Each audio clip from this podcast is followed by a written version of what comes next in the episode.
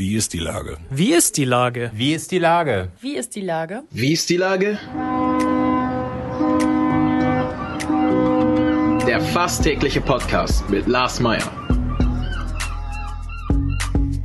Wie ist die Lage? Unser fast täglicher Podcast als Kooperation mit der Mopo und der Gute-Leute-Fabrik spürt seit über einem Jahr tagesaktuellen Fragen nach. Macher, Musikerinnen, Models, Mütter und Politiker, genauso wie Schwestern, Schüler, Schlachter, Freiberufler oder Helfer, also prominente Lenker oder unbekannte Denker, kommen knapp 15 Minuten zu Wort.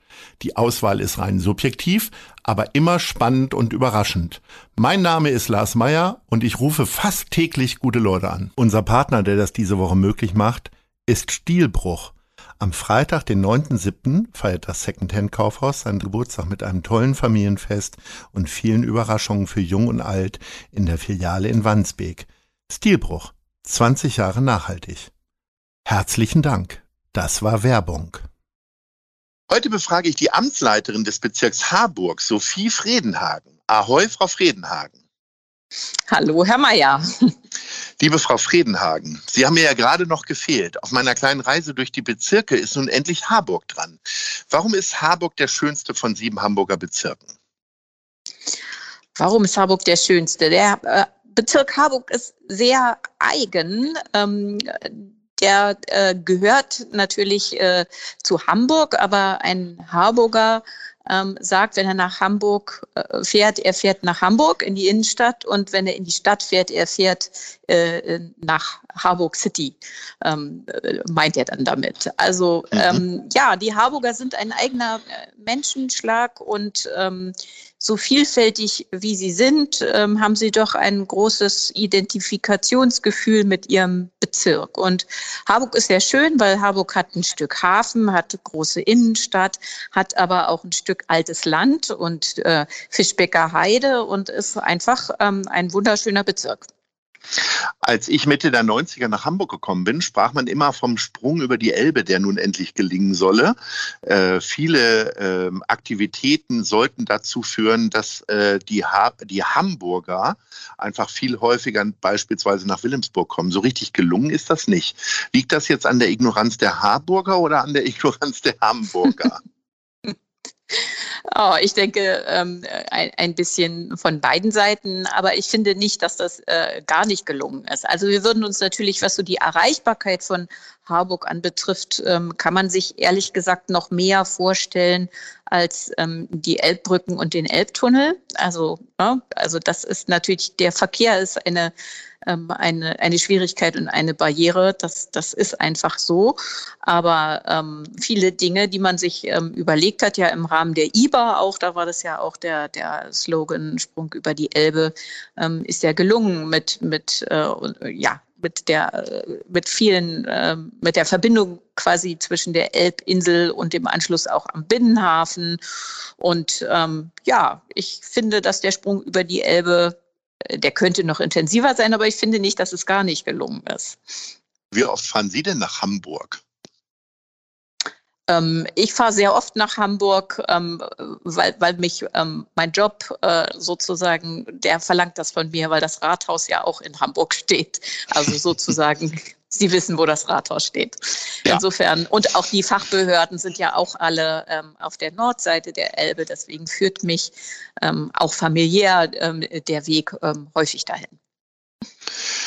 Ähm, ist es denn äh, jetzt irgendwie auch ein bisschen schön gewesen, dass man so aus dem Brennpunkt rauskam in der Corona-Krise in Harburg? Weil äh, gut, Sie haben immer mal wieder höhere Inzidenzien gehabt als andere Bezirke, aber es war dann doch nicht so viel Krawall wie an der Alster, wo Hubschrauber hochgingen oder äh, verbotene Corona-Partys in Winterhude oder sonst was. Da sind Sie ja ein bisschen frei von gewesen, von diesen Schlagzeilen, ne?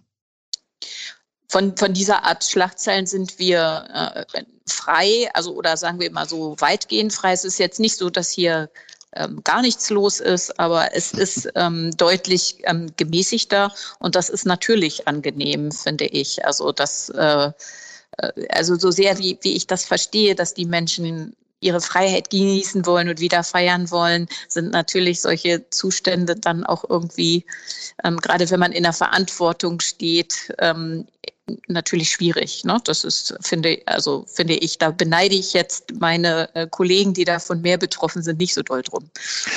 Ich finde aber interessant, dass wirklich durch die Bank, äh, durch alle Farben, äh, Politiker und auch Behördenmitarbeiter ein gewisses Verständnis entwickeln für die Krawallpartys, die da teilweise stattfinden. Wie ist das denn bei Ihnen? Also für den Krawall vielleicht weniger, aber für die Partys schon. Es ist ja äh, ganz unnatürlich, wenn man fast anderthalb Jahre im Grunde Zusammenkünfte von Menschen einfach, äh, die konnten nicht stattfinden. Und ähm, gerade junge Menschen wollen sich treffen. Wir sind soziale Wesen. Menschen leben davon, dass sie sich treffen und miteinander kommunizieren und auch im direkten Austausch sind. Und dann auch dieses schöne Wetter, das zieht die Menschen natürlich einfach auch raus. Und insofern, dass dieser große Wunsch besteht, sich zu treffen und äh, zusammen fröhlich zu sein und äh, den Sommer zu genießen, das finde ich sehr nachvollziehbar. Das, da freuen wir uns doch alle. Also ich freue mich da auch drüber, wie, dass man wieder zusammentreffen kann. Wie sehen denn die regulären Sommeraktivitäten im Süden Hamburgs aus, also in Harburg? Geht man dann ja, automatisch in den IBA-Park oder was gibt es da noch so für Geheimtipps Nein, von der Bezirksamtsleiterin? Die, die, Harburger haben natürlich ihre eigenen Treffpunkte. Ähm, wo, wo auch sehr viel und sehr gerne hingegangen wird. Also wir haben ja auch zwei sehr schöne Parks, ähm, äh, den Außenbühlenpark und den Schwarzenbergpark. Und da ist natürlich bei schönem Wetter sehr viel los. Und ähm, dann hatte ich ja auch schon gesagt, Ausflugsziele sind hier natürlich auch die Harburger Berge äh, mit allem, was die so zu bieten haben oder auch äh, das alte Land oder überhaupt ein schöner Spaziergang an der Elbe und wirklich klasse ähm, und auch äh, sehr urban und mit Hafenscham ist tatsächlich auch unser Binnenhafen, wo es auch ähm, Gastronomie und Kulturangebote und sowas gibt, ähm, wo man äh, sehr schöne Zeit verbringen kann. Also da mache ich gerne gerne Werbung hier für meinen Bezirk. äh, wie gerne machen Sie denn Werbung für die Hamburg Towers? Wie sehr sind Sie Basketball-Fan geworden in den letzten Jahren? Jetzt wird ja gerade nicht gespielt, es ist Sommerpause, aber die letzte mhm. Saison war ja überragend erfolgreich. Ja, das ist na, natürlich toll. Ähm, da gerade wo wir im Fußball, sage ich jetzt mal so, nicht ähm, äh, gerade die, die erfolgreichste ähm, ähm Stadt sind, ist es natürlich toll, wenn, wenn andere ähm, Sportarten so erfolgreich sind. Und äh, den wünscht man natürlich nicht nur den sportlichen Erfolg, sondern auch äh, eine ähnliche Öffentlichkeit und Aufmerksamkeit wie dem Fußball. Das finde ich, ich finde das toll. Und Sie sind, sind Sie denn schon voll ausgestattet mit Schal und Hoodie äh, von den Towers und, und gehen da nee. zu jedem möglichen Spiel hin? Oder, das, das ähm, nicht, nee. Okay. so, so weit geht die Freude dann nicht, aber also ich finde das wirklich äh, klasse. Das fällt als, mir gut. Als eine der ganz wenigen äh, Amtsleiterinnen sind Sie parteilos. Äh, wie kommt das? Konnten Sie sich nie für Grün, Schwarz, Gelb, Rot entscheiden? Oder hatten Sie auch mal eine Nähe entwickelt? Oder äh, haben Sie immer gedacht, so ein bisschen Neutralität auf dem äh, Weg durch die Behörde ist irgendwie auch ganz gut? Das, das wird immer so dargestellt. Also dann, insofern freue ich mich, wenn ich damit mal aufräumen kann. Ich bin Mitglied der SPD. Ah, okay.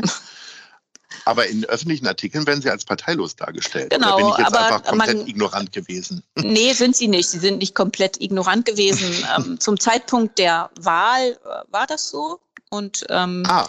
ja, aber ich habe äh, im Nachgang dann eine Entscheidung getroffen. Sehr bewusst auch. Und wodurch ist wollte das nur nicht vor. Dann? Ich wollte das halt nur nicht vorher tun, so nach dem Motto, da wird jemand Mitglied, damit er gewählt wird, so, ne? Sondern ja. eher.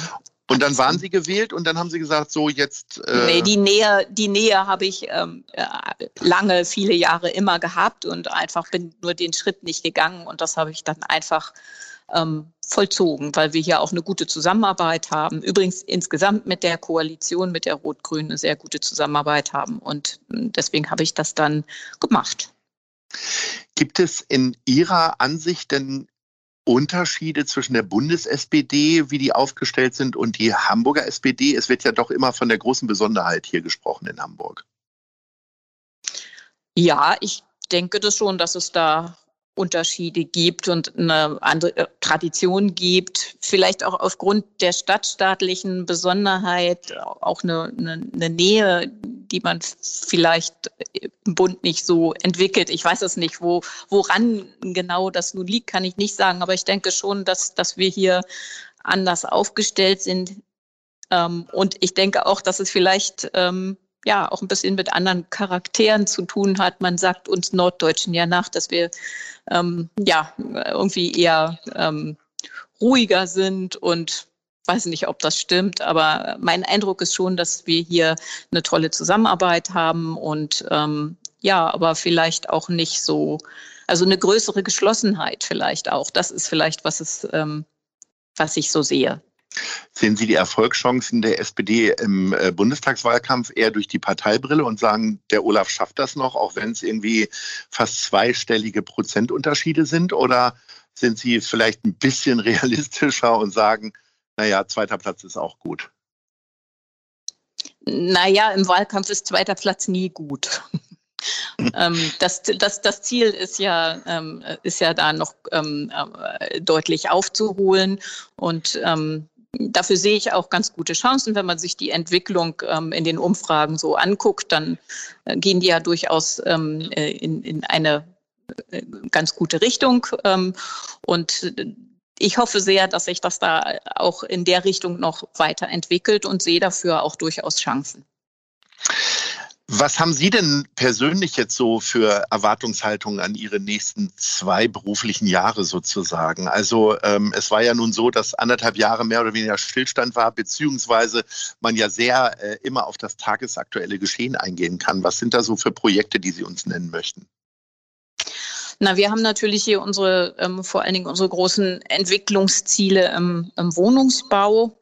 Das ist ja auch insgesamt in der Stadt ein Thema, aber ist auch insbesondere hier in Aarburg ein Thema. Sie wissen vielleicht, dass wir drei große Neubaugebiete in Süderelbe haben und ähm, ja, da steht uns noch einiges bevor. An zweien sind wir schon äh, relativ weit vorangeschritten. Da steht auch vieles schon, da sind schon viele Menschen zugezogen.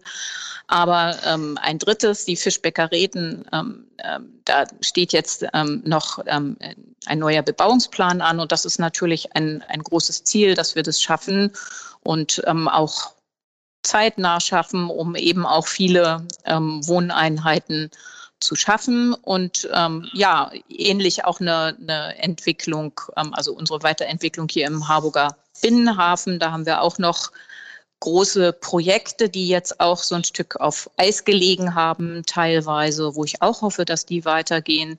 Dann sind es natürlich auch ähm, die Punkte, die überall diskutiert werden. Wir haben hier aufgrund unserer Lage, ich habe das ja eben schon mal beschrieben, mh, ähm, Verkehrsprobleme oder sagen wir mal Herausforderungen, was den Verkehr angeht. Und da, ähm, das sind ja immer so Dinge, die sich nicht in kurzer, da sind zwei Jahre kurz gesprungen, aber man muss natürlich jedes Jahr ähm, daran arbeiten, an einer Verbesserung und daran ist mir sehr gelegen. Also sowohl ähm, was, was eben ähm, eine verbessert, also die S3 ist ja hier das Verkehrsmittel, was man benutzen muss, ähm, wenn man ähm, auf die Nordseite der Elbe möchte, ist eine, ähm, ja, da gibt es absolut Luft nach oben, was die Zuverlässigkeit und den Takt angeht. Ähm, Genau, das ist so, so ein Punkt, den wir, den wir uns hier natürlich ähm, wünschen. Und insgesamt, dass äh, für die Mobilitätswende einfach, ähm, ja, dass da einfach noch große Schritte gegangen werden. Zum Beispiel unsere Velorouten fertig werden und ähm, daran arbeiten wir ja auch kontinuierlich. Beim Mobilitätswende sprechen sehr viele immer schnell auch von autofreien oder autoarmen Bereichen. Ähm, Altona hat es in Ottensen ja vorgemacht. Äh, ich glaube, der Norden hat da auch was geplant. Äh, wie ist das bei Ihnen? Also so ganz konkret autofreie Zonen haben wir hier nicht geplant. Ich glaube auch, dass äh, bisher jedenfalls nicht geplant. Also man kann sicherlich über autoärmere Zonen, insbesondere hier in der Innenstadt, ähm, äh, zukünftig nachdenken. Aber es ist tatsächlich so, dass wir hier ja aufgrund der Lage einfach auch viel mit ähm, Ein- und Auspendlern und auch sozusagen mit Menschen, die einfach durch Harburg durch müssen, weil sie eben nach Hamburg wollen, zu tun haben. Insofern ist, glaube ich, eine komplette autofreie Harburger ähm, äh, Bezirk oder Innenstadt eher ähm, unrealistisch. Aber was wir natürlich tun, ist, dass wir eben ähm, ähm, auch versuchen, größere Zonen eben autoarm zu machen und eben den Radverkehr zu verbessern, den der Busverkehr, ähm, gerade in den etwas ähm, dezentraleren Regionen, da würde ich mir wünschen, dass der ähm, noch ein bisschen dichter wird. Also was wir hier zum Beispiel auch gar nicht haben, äh, sind ähm, Moja und also auch Car2Go könnte noch ein bisschen weiter ausgebaut werden, haben wir nur hier in der Harburger Innenstadt. Also dass man eben einfach Alternativen zum Auto mehr ausprägt, als sie das bisher sind, weil sonst ist eben, äh, ist es gerade in so einem Bezirk, der eben ja nicht nur Großstadtbezirk, sondern auch ländliche Bereiche hat, was einfach hier so ist, wo die Entfernungen teilweise groß sind. Ähm, da muss man, glaube ich, ein bisschen mehr tun, ähm, um die Menschen dazu zu bringen, auch vom Auto umzusteigen oder auch mehr so Switchpunkte schaffen. Das halte ich für eine kluge Lösung für Pendler, wo man eben umsteigen kann vom, vom Auto oder vom Fahrrad ähm, äh, in die Bahn. Also das ist, glaube ich, eher man, man, muss einfach gucken, jeder Bezirk hat seine geografischen und demografischen Besonderheiten und Stand, stadtentwicklungstechnischen Besonderheiten. Und da sind wir einfach anders als ähm, Altona oder Mitte. Frau Fredenhagen, ich wünsche Ihnen alles Gute bei Ihren Vorhaben. Drücke die Daumen, dass das, dass zumindest einiges dann irgendwie kommt, zumindest pünktliche S-Bahnen. Und äh, freue mich, wenn wir uns mal wieder hören. Ahoi. Gerne. Ja, ahoi. Vielen Dank, Herr Mayer. Tschüss. Tschüss. Dieser Podcast ist eine Produktion der Gute-Leute-Fabrik und der Hamburger Morgenpost.